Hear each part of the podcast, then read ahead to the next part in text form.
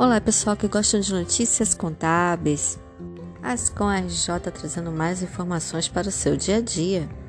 Com o episódio FGTS. Ficamos sabendo no episódio anterior que o saque do fundo de garantia, quando a empresa demite sem justa causa, é de 40% a multa, fora o saldo total que foi depositado durante o período que o trabalhador ficou na empresa.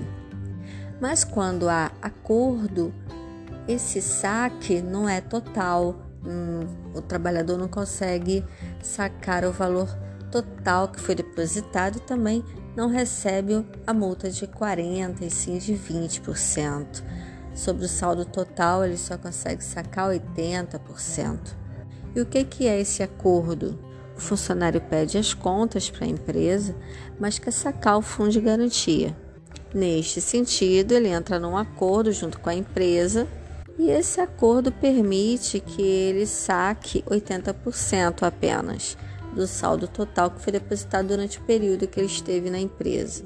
A empresa concordando com esse acordo, ela deixa de pagar 40% do saldo total do fundo de garantia, que é meramente o que? Quando o funcionário faz esse tipo de acordo, quando a empresa manda o funcionário embora, é, é solicitado um extrato para verificar se tem alguma pendência, se tiver alguma pendência, essa pendência tem que ser sanada até a data da rescisão.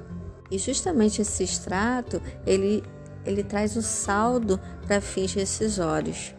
No caso de emissão sem justa causa, a empresa vai pagar 40% desse saldo rescisório. Agora, se houve esse acordo né, entre as partes, aí no caso vai ser só 20% que a empresa vai ter que pagar de multa sobre o saldo rescisório. No próximo episódio, nós vamos saber o que acontece com a empresa quando ela não deposita corretamente o FGTS. Ascom RJ conectando você na área contábil. Até a próxima. Tchau!